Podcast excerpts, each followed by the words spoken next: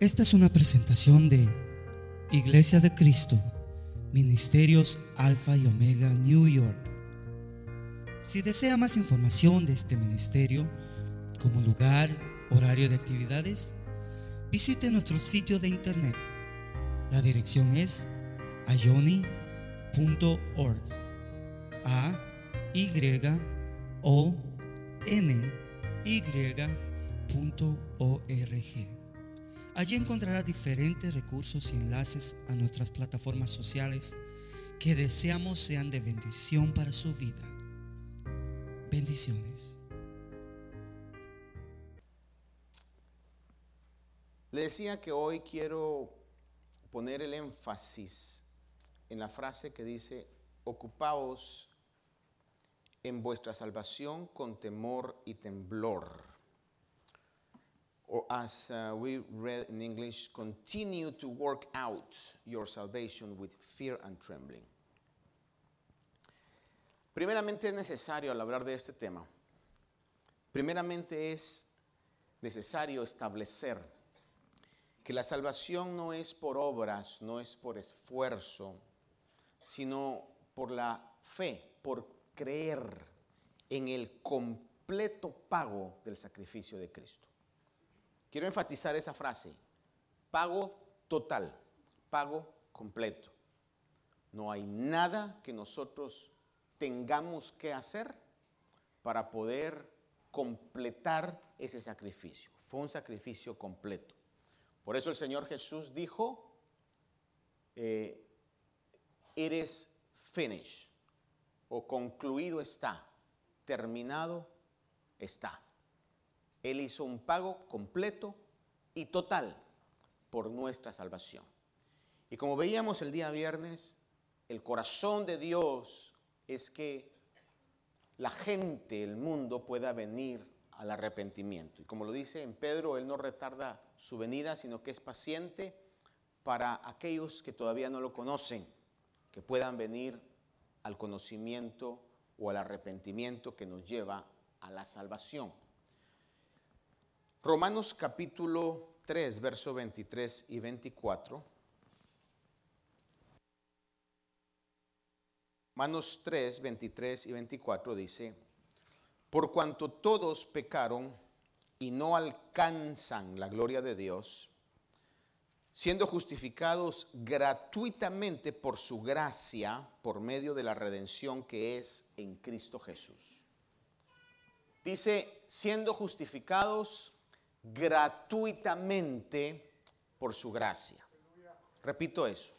Justificados gratuitamente por su gracia. Cuando a usted le dan un regalo, lo único que nosotros decimos o nos hacen un favor, lo único que nosotros decimos es gracias. Porque es un regalo o es un favor.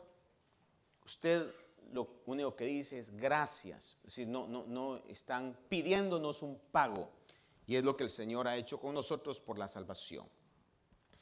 En Efesios 2, 8 y 9 dice, la gracia, o porque por gracia habéis sido salvados por medio de la fe.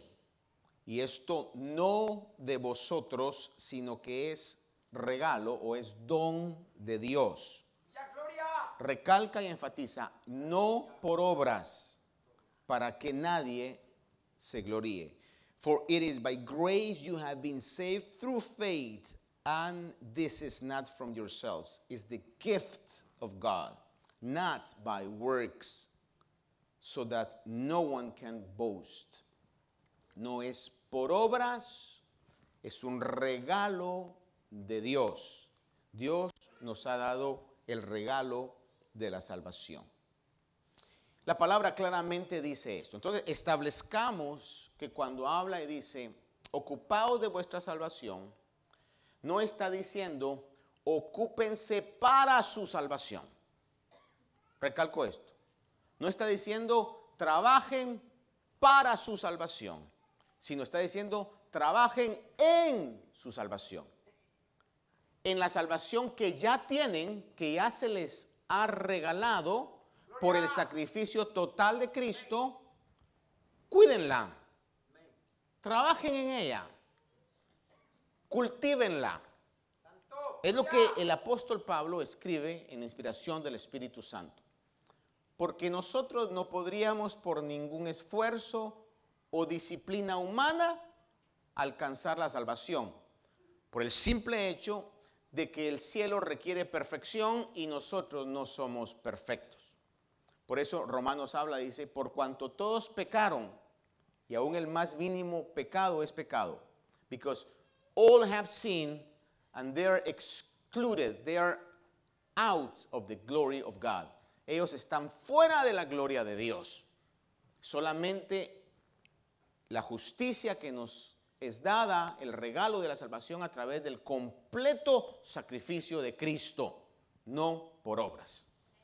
Muy bien, entonces estableciendo eso, debemos de saber que la Biblia nos dice que nos ocupemos de esta salvación y tengamos actitud de tener un temor o un respeto y un temblor. Esto está hablando acerca de ese respeto y de esa reverencia que tenemos que tener y esa consideración al pago tan grande que se ha hecho para justificar a todos nosotros que no merecíamos ser salvos. Tenemos que tener esa actitud de temor y temblor, o como dice, fear and trembling. Como cuando usted estaba pequeño o pequeña y había hecho alguna travesura y sabía que lo iban a regañar por esa travesura. ¿Cómo nos poníamos? Hay quienes eran más, voy a decir yo, ah, menos sentimentales, otros que eran muy sentimentales y otros que se ganaban el Oscar por drama, ¿verdad? En esos casos. Entonces habrá que, ¡ah! mire, quizás no lo iban a, a cachar a uno en la travesura que había hecho, pero lo delataba la condición. Nunca le dijeron a usted sus padres, cuando lo vieron, entraba el padre, específicamente quizás la madre que conocía más, se le quedaba viendo, hmm, ¿qué hiciste? Usted le decía, nada. No, decime qué hiciste. Nada. Y ya comenzaba uno a delatarse, ¿verdad? Porque lo conocían a uno, ¿no? En este caso. Teníamos temor y teníamos temblor.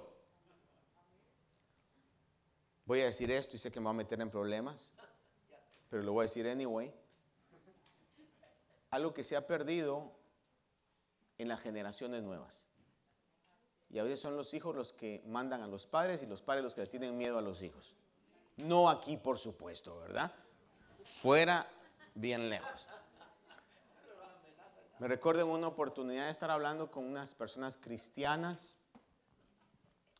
Habían invitado a comer y de repente se comenzó a hablar de política por algo. Y entonces alguien, un padre dijo un comentario y el hijo le dice, no, you are wrong, you don't know how to think. Y, yo me quedé así como, a ver qué le responde, ¿verdad?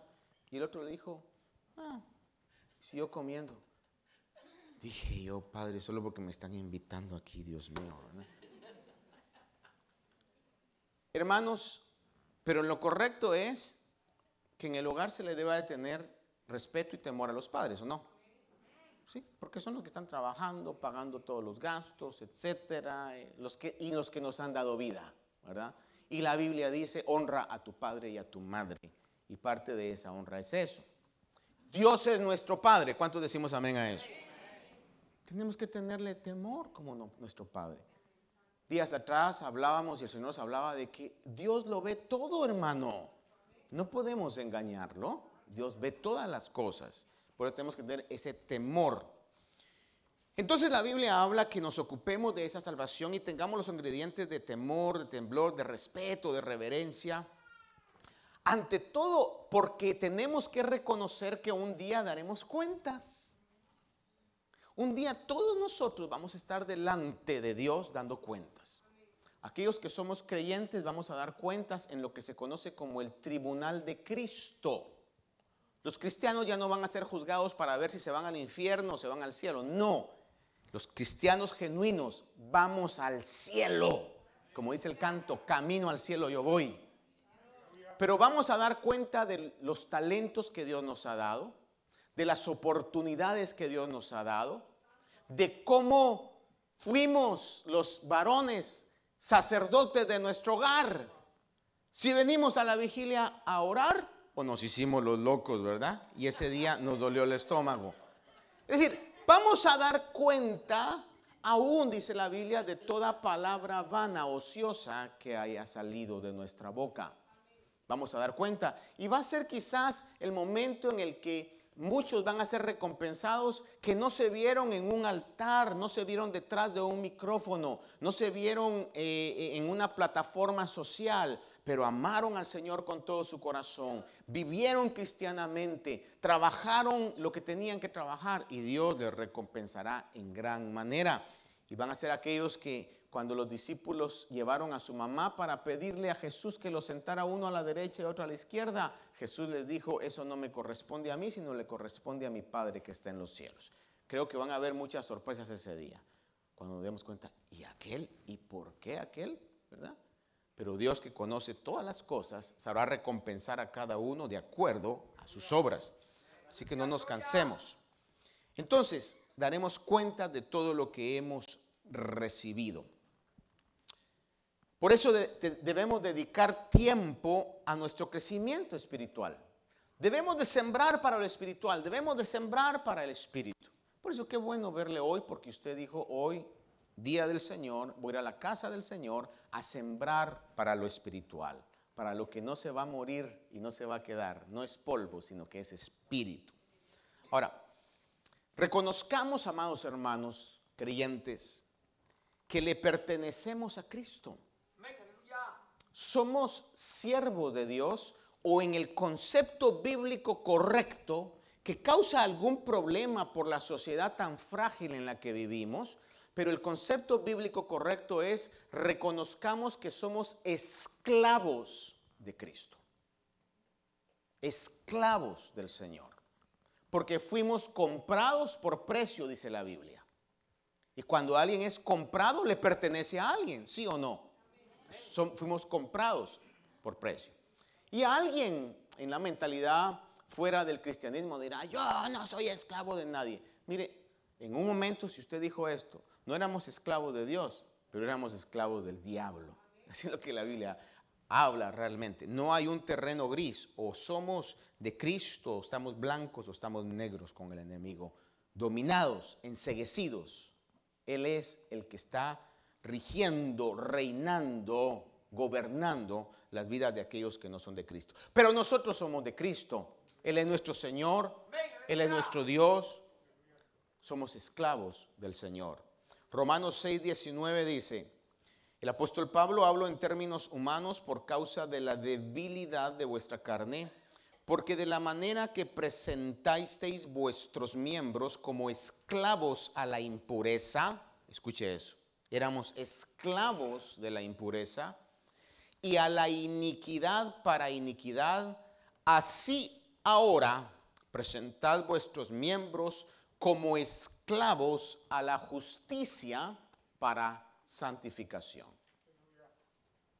Somos siervos, sirvientes, esclavos del Señor y la Biblia nos dice, por esa realidad presenten sus miembros, manos, pies, palabras, lengua, mente, como esclavos para las cosas que son buenas, para las cosas que agradan a Dios. Segunda Corintios 7:1 dice, "Por tanto, amados, teniendo estas promesas, limpiémonos de toda inmundicia de la carne y del espíritu, perfeccionando la santidad en el temor de Dios. Cuando yo presento todos mis miembros, todo lo que soy, delante de Dios, estoy caminando en el camino de santidad y estoy perfeccionando esa obra que Dios ha hecho. Es lo que la palabra de Dios nos dice. Teniendo esas promesas tan grandes que Dios nos ha dado, siendo lo que somos, hijos de Dios, embajadores de Cristo, luz del mundo, sal de la tierra, templo y morada del Espíritu Santo, ovejas de su prado. Teniendo esas promesas, siendo coherederos juntamente con Cristo, tenemos nosotros que limpiarnos de toda inmundicia de la carne y de espíritu, perfeccionando la santidad en el temor del Señor. ¿Cómo perfecciono la santidad? Pues limpiándome de toda inmundicia, de todo aquello que es malo, que sabemos todos lo que es malo, porque tenemos todos el Espíritu de Dios que nos contrista y nos indica las cosas que no edifican y que no agradan al Dios que es nuestro Señor y nosotros somos sus siervos. En otras palabras, ¿cómo ocuparnos de esa salvación? Bueno, reconociendo que somos siervos de Dios, practicando disciplinas espirituales. Escuche esto, practicando disciplinas espirituales. En Primera de Corintios capítulo 9, verso 24 al 27, el apóstol Pablo lo pone en el lenguaje de los Juegos Olímpicos. Y dice Primera de Corintios 9, 24. ¿No sabéis que los que corren en el estadio, todos en verdad corren, pero solo uno obtiene el premio. Está como las maratones de aquí de Nueva York, de Boston y aquí hay maratones donde son miles de personas, ¿verdad? Ahí todos corren, hermano. Yo porque ya no aguanto, si no un día me darían ganas de ir ahí y me quedo en los primeros dos millas, hermano. Pero voy a ver una donde hay unas tres, a lo menos para que tenga experiencia en mi vida, ¿verdad? Aunque sea gateando, pero creo que llego. Todos corren, pero solo los de Ghana ganan el premio. No sé si son de Ghana o algún lugar de África, que son sumamente delgaditos, hermano, piernudos. ¿Cómo va a poder uno competir contra esos tipos que toda su vida han estado corriendo? Solo uno gana el premio. Y es lo que está hablando aquí el apóstol. Dice, todos corren, pero solo uno obtiene el premio. Y nos anima y nos dice, corred de tal modo que ganéis. Ahora quizás ya, bueno, los niños todavía, ¿verdad? Y después del culto yo lo veo que como que se echan carreras aquí, hermano. Y aclaro, yo le digo, a mí no me molesta que corran, pero si se golpean es su responsabilidad. No me decís, pastor, págueme el bill del hospital. Eso ya, eso ya es asunto suyo, ¿verdad? Pero echa, cuando uno estaba pequeño, hacía competencias y carreras y corría fuerte. Eso es lo que el, Señor nos está diciendo otra vez. O sea, corran, esfuércense, tengan prácticas espirituales de tal modo que ganen. En, en, el camino espiritual, disciplínense para que ganen. Y dice, y todo el que compite en los juegos se abstiene de todo. Y aquí ya comienza la realidad. Porque qué bonito es, es, es voy, a, hablar, por ejemplo, Qué bonito es cuando uno va al médico, ¿verdad? Y, el médico le ha dicho, mire, fíjese que esos dolores, que sucede, ¿verdad? Sucede, a mí me lo han dicho. Mire, lo que necesita es bajar unas libritas, ¿verdad? Y usted es lo que no quiere oír, pero es lo que tiene que hacer, ¿verdad? Pero luego llega al otro examen y el médico lo felicita y le dice, lo que haya estado haciendo, sígalo haciendo. Y usted sabe que ha cortado quizás en ciertas comidas grasas y su colesterol ahora está bueno, pero le ha costado, hermano. Le ha costado eso porque porque lo bueno es malo. No sé si me explico con eso, pues. Lo malo es bueno. Lo que usted se lo come y esto sabe a papel es buenísimo para su cuerpo. Pero lo bueno, hermano, esas hamburguesas con double cheese y eh, pan blanco, double whopper, dice Luis, ¿verdad? Made his own way, ¿verdad? eso es malísimo, pues. Aquellas papitas fritas crujientes, bien calientes, sizzling, como dice, ¿verdad? Malo. La realidad. Pero el que quiere llegar a alcanzar el premio se abstiene de todo. Se abstiene de todo. Su desayuno.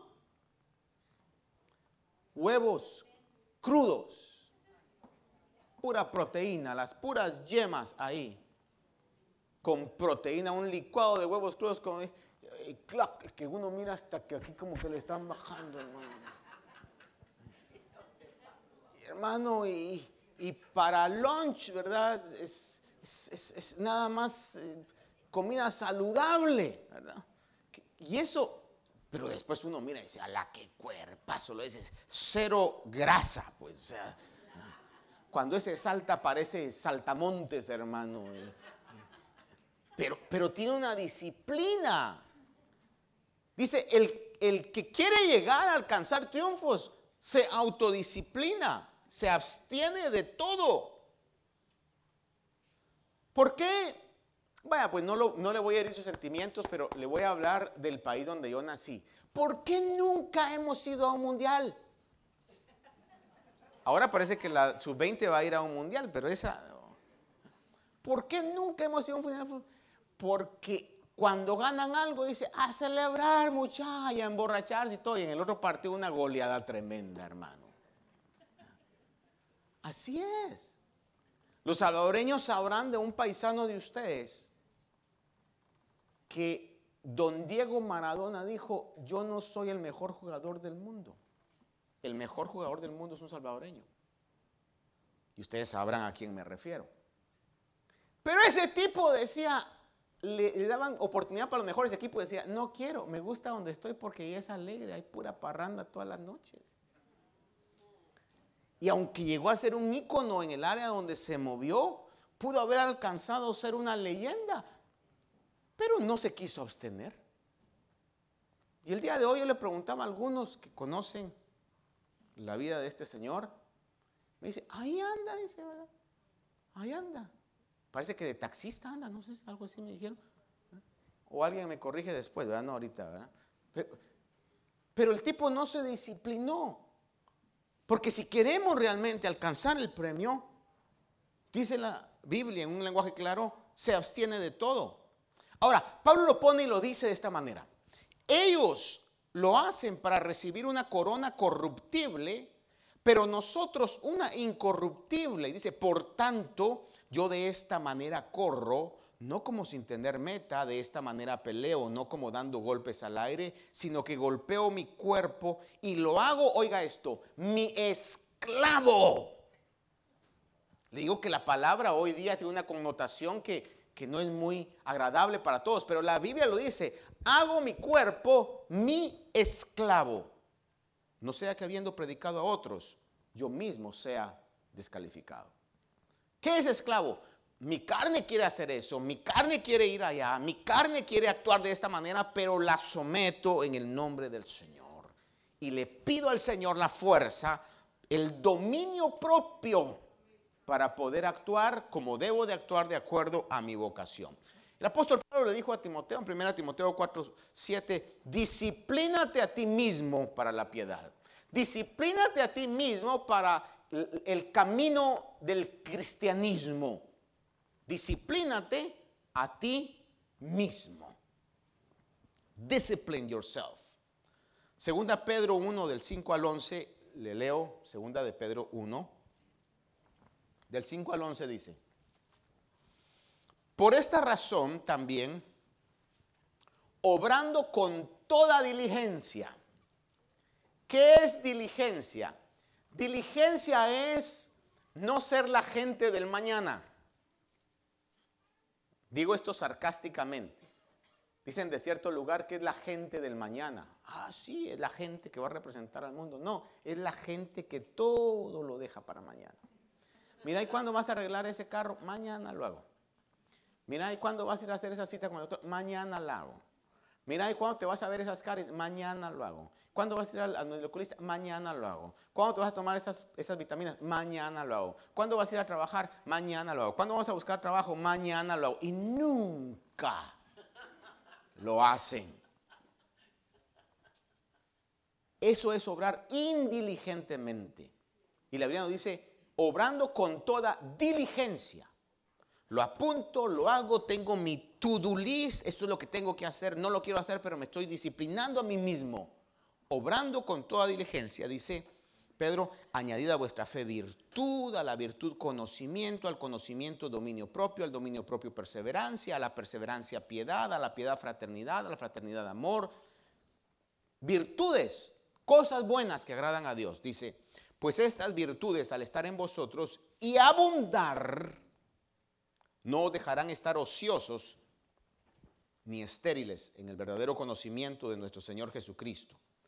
Porque el que carece, el que no tiene estas virtudes, es ciego o corto de vista, habiendo olvidado la purificación de sus pecados. Así, hermanos, sed tanto más diligentes, lo recalca, lo afirma, nos lo recuerda dos veces. Sed más diligentes para hacer firme vuestro llamado y elección de parte de Dios. Eso es trabajar en nuestra salvación, la que ya Dios nos ha dado. Háganlo firme. O sea, fortalezcanlo. Que esté fuerte. Y voy a usar este ejemplo que lo he usado miles de veces. Ya he exagerado yo miles de veces, no, ¿verdad? Pero decenas de veces. Todos tenemos músculos.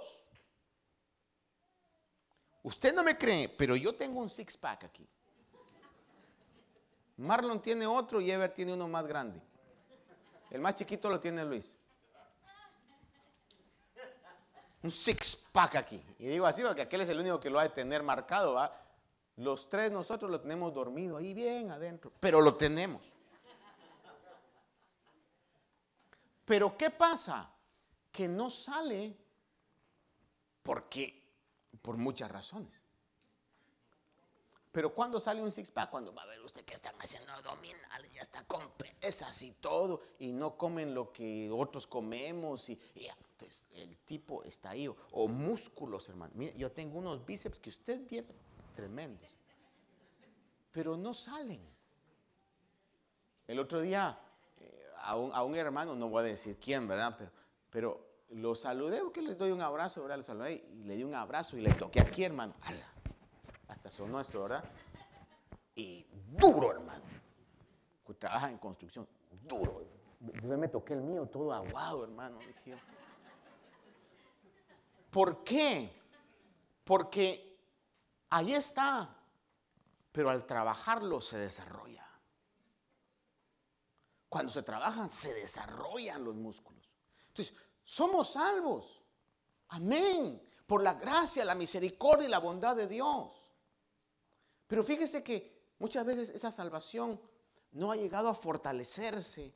Y aunque somos salvos del infierno, todavía somos esclavos de temores, de dudas, de, desbalances emocionales, bipolarmente desbalanceados. Hoy estoy de buenas, mañana quién sabe. Le dice, le dice la esposa al esposo, anda a la vigilia para rogarle a Dios que el domingo amanezca balanceada positivamente. O al revés, ¿verdad? Porque no solamente vamos a culpar a las hermanas, ¿verdad? A veces los hombres también, de veces estamos de buenas. Y a veces, como me dijo un día mi esposa uno de estos días, tenías una cara de limón, me dice.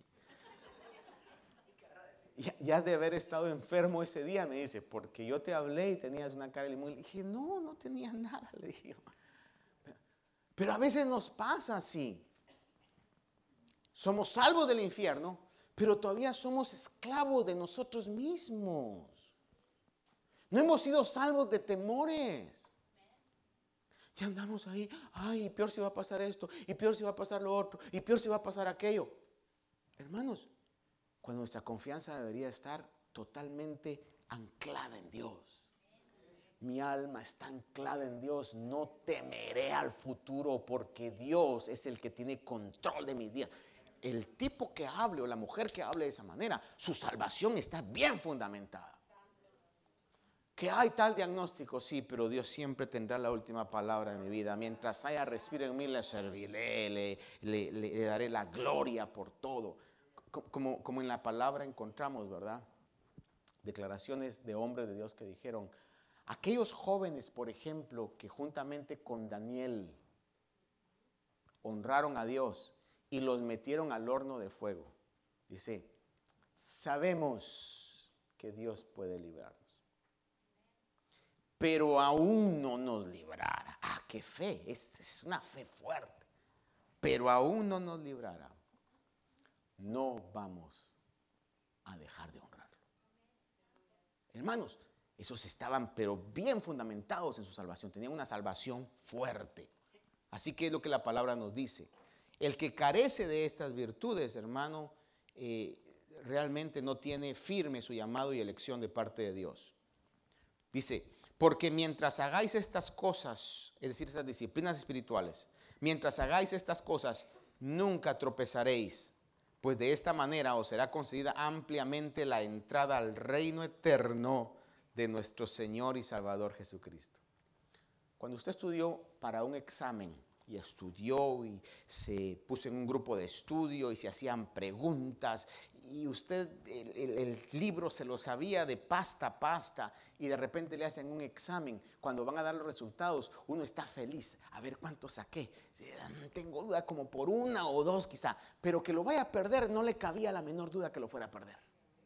Usted estaba eh, expectante a cuánto iba a sacar. ¿Cuántos pasaron alguna vez esos exámenes? O puro sesentón tengo yo aquí en la congregación. ¿Cuántos pasaron así que sí estudiaron y lo que, ¿verdad? Voy a sacar buena nota. Pero ¿qué cuando no estudiábamos? Era, era diferente. Hermano, ojalá gane, ojalá gane. Hermano, era, era una angustia, era algo terrible. Entonces, muchos, déjeme decirle esto, muchos se van a presentar al tribunal de Cristo. Híjole, ojalá, ojalá me, Ojalá no se hayan dado cuenta de aquello. Ojalá se le haya pasado al ángel que está en, datos ahí aquellas cosas que no hice yo. Ojalá que no me hayan controlado cuando estaba haciendo estas cosas. Otros van a llegar y van a decir, terminé la carrera. Hoy valió la pena todo el sacrificio, valió la pena todo lo demás. Qué mirada era el Señor. Ampliamente entrada a nuestra salvación. Aquí habemos puros de esos. No dice amén, hermano. No lo, cree, entonces vamos a hacer que la salvación hoy se afirme, ¿verdad? Que no, lleguemos, híjole, peor si ahora sí va a pasar eso. ¿Cómo podemos entonces hacer firme nuestra salvación? Tengamos esas prácticas espirituales, esas disciplinas espirituales. Otro punto bastante eh, importante, hermanos, sirvamos en la obra de Dios. Primera de Corintios 15, 58 dice, por tanto, mis amados hermanos, estad firmes, constantes, abundando siempre en la obra del Señor, sabiendo que vuestro trabajo en el Señor no es en vano. Primera de Pedro 4:10 dice, según cada uno ha recibido un don especial, úselo. ¿Escuchamos eso? Según cada uno ha recibido un don especial, úselo. No lo esconda, úselo sirviéndonos los unos a los otros como buenos administradores de la multiforme gracia de Dios. Entonces, tenemos que servir al Señor en su obra, y su obra es amplia, hermano. Sirvámosle al Señor. Eso es trabajar la salvación que Dios nos ha dado. Eso es dar de gracia lo que de gracia hemos recibido. ¿Cuántos nos iremos a presentar en el tribunal de Cristo cuando digan, y ahora vamos a premiar el servicio que se ha hecho en la obra de Dios. Y muchos van a estar, pase, pase, pase, pase, no, pase usted. No, pero usted está, no, dele usted, dele usted, dele usted.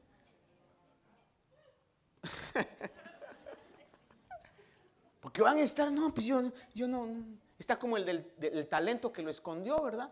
Y si usted mira la parábola, aún lo dejaron de último. Porque haber estado diciendo, pasa tú, no, pasa tú, no, dale tú, no, no, no, pasa tú, pasa tú. Y lo dejaron de último. Cuando dijo, ¿y qué hiciste con el talento? Lo escondí. Y el Señor no lo recompensó. Filipenses 4, del 8 al 9, dice, por lo demás, hermanos, ah, bueno, no, déjeme, ponerle algo aquí. Le decía yo de que tenemos que servir en la obra del Señor.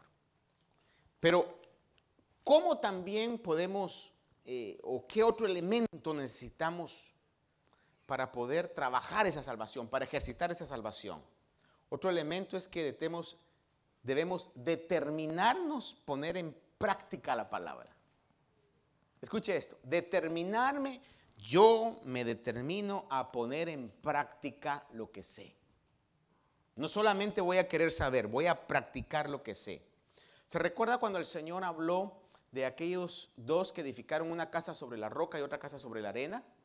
Y el que edificó sobre la arena, pues fácil, edificó ahí y ya en cuestión de horas ya tenía su casa o días. El otro le duró muchísimo tiempo porque tuvo que cavar en la roca. Y el Señor dijo, el que oye mis palabras y las pone en práctica es semejante al que edificó su casa sobre la roca. Entonces, saber hasta yo sé, hermano,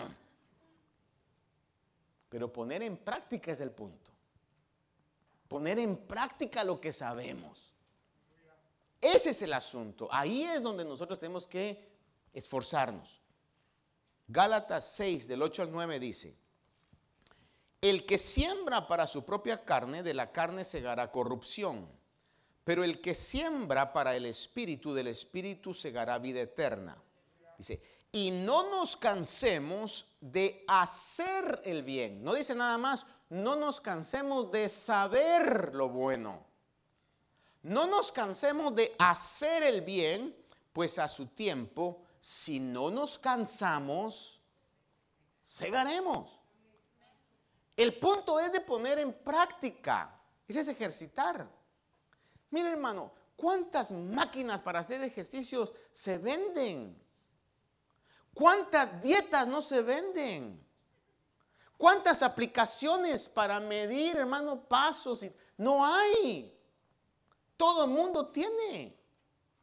Yo me recuerdo tiempo atrás con mi esposa, teníamos aquel caballo que se hacía así, teníamos una mil, tenía ahí una como dos para abdominales, la ruedita y aquella cosa que hasta un día que se dice, ¿sabes qué? Vamos a sacar todo eso porque nada más está oxidando en el garaje y comenzamos a sacarlo, regalarlo y todo, porque se tiene de todo, pero nunca se usa. ¿De qué le sirve?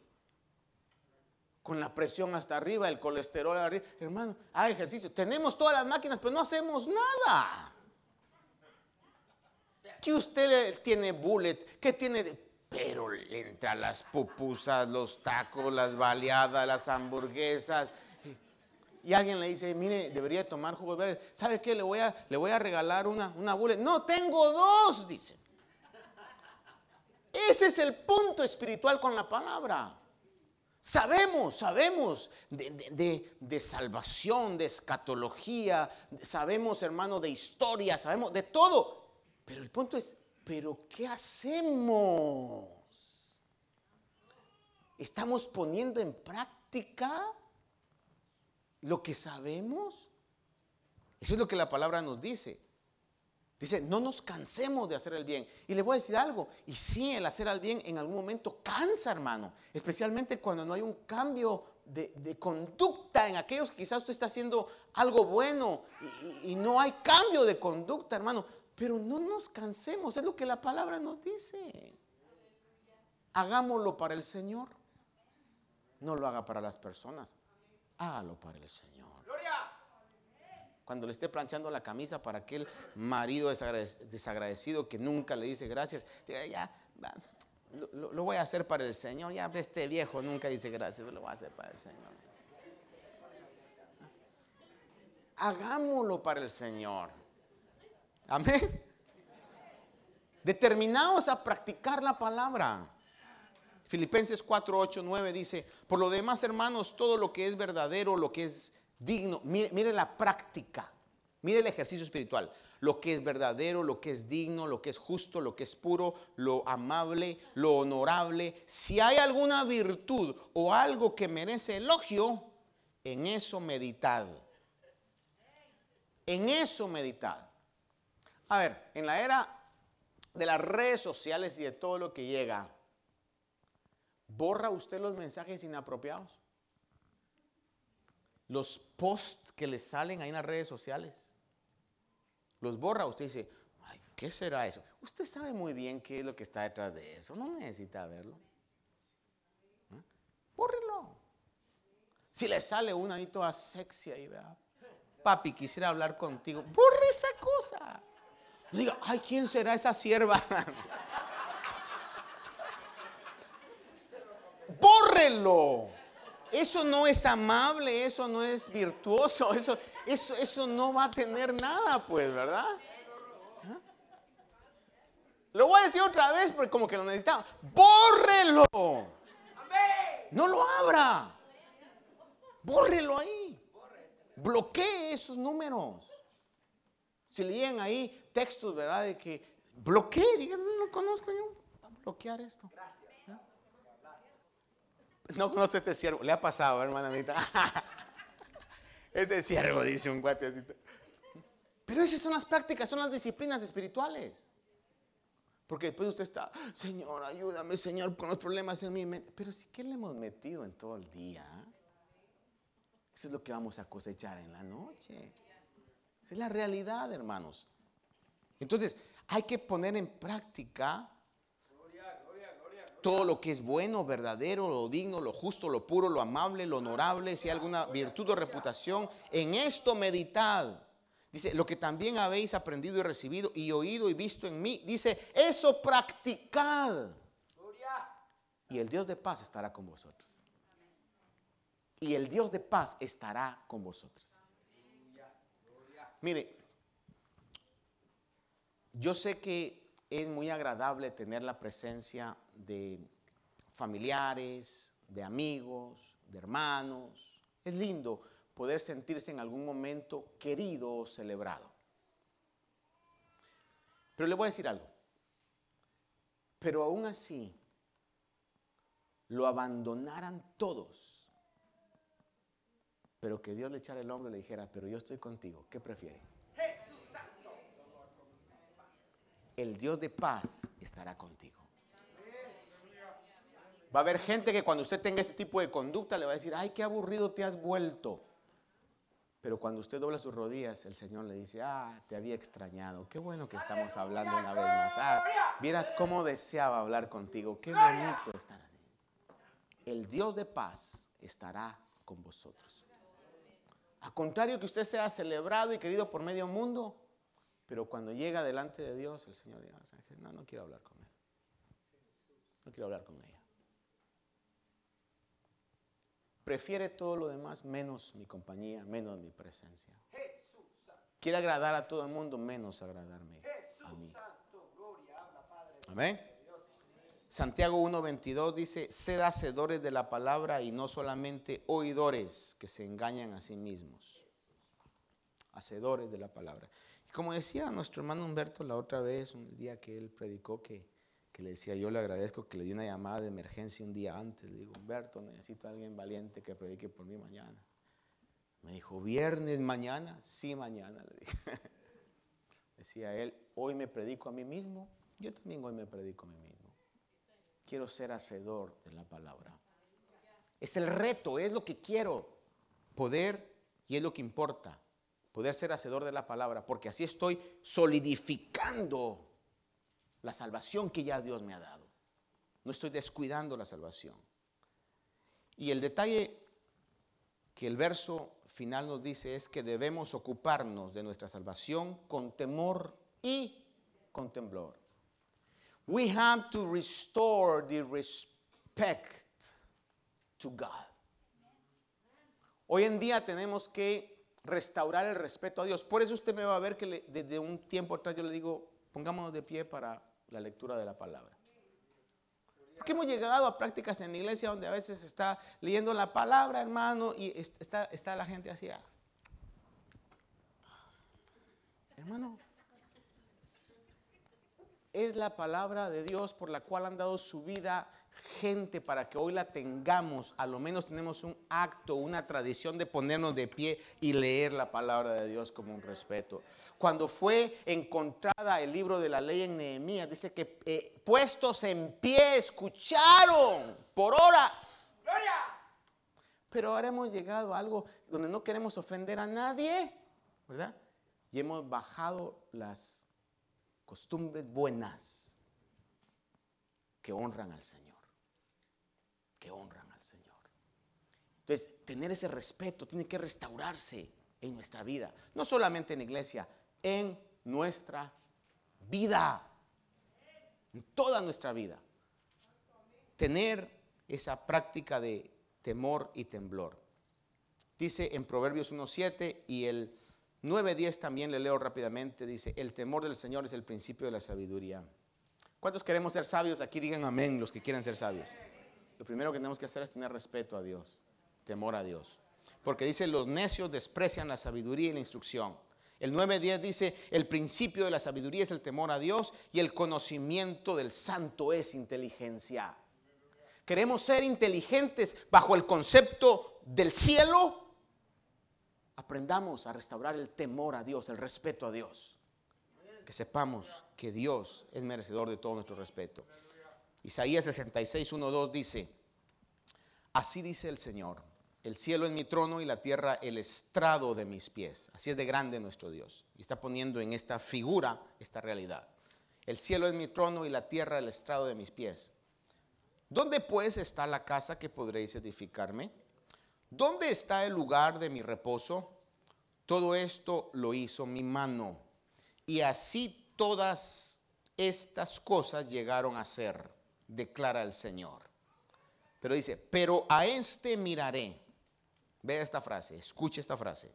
Pero a este miraré, al que es humilde y contrito de espíritu. Esa palabra contrito es necesitado en su espíritu. Y que tiembla ante mi palabra. Que tiembla ante mi palabra. Que cuando vemos en la palabra que dice, el que persevere hasta el fin será salvo, usted tiembla y usted dice, Señor, yo te ruego que me des un espíritu que me haga perseverar hasta el fin. Cuando leemos en la palabra, Dios honra a los que le honran. Usted le dice, Señor, ayúdame a honrarte en todo, Señor. Que no te deshonre, Padre mío. Es decir, aquel que agarra la palabra, como dicen, face value, tal como es. Y quiere ponerla en práctica. Entonces le termino hoy. Filipenses 3, 13 al 14. Filipenses 3, del 13 al 14. Dice, hermanos, el apóstol Pablo hablando dice, hermanos, yo mismo no considero haberlo ya alcanzado, pero una cosa hago, ¿qué es lo que él hacía?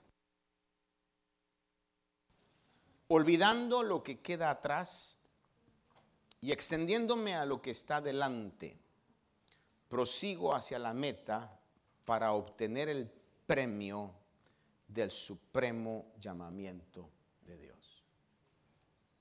Voy a terminar con esta pregunta. ¿Qué, qué tan salvos somos? Bueno, del infierno ya estamos salvos. Pero de temores, de raíces de amargura, de muchos tipos de sentimientos, de envidias, de pleitos, de desbalances emocionales. ¿Qué tan salvos somos? Del infierno somos salvos por la gracia de Dios. Pero Dios quiere que esa salvación se expanda toda nuestra vida. Y podamos realmente crecer en esa salvación, trabajar en esa salvación. Hermano, yo mismo no considero haberlo ya alcanzado, dijo Pablo. Todavía hay cosas que tengo que alcanzar. Pero una cosa hago, olvidando lo que queda atrás y extendiéndome a lo que está delante prosigo hacia la meta para obtener el premio del supremo llamamiento de Dios en Cristo Jesús. Amados hermanos, amada iglesia, debemos continuar hacia adelante a pesar de las dificultades. Día de estos, mi esposa hablaba con alguien y yo estaba escuchando. Y esta persona le decía, pues está difícil, pero hay que echarle ganas y seguir adelante. Y cuando oí esa frase me dio gusto. Porque esa es la actitud que Dios quiere que tengamos. Echémosle ganas y sigamos adelante. Es lo que Pablo decía. Yo prosigo a la meta. Esperamos que esta meditación haya bendecido su vida. Si desea más información de este ministerio, como lugar, horario de actividades, visite nuestro sitio de internet. La dirección es ayoni.org. A o n Allí encontrará diferentes recursos y enlaces a nuestras plataformas sociales que deseamos sean de bendición para su vida. Bendiciones.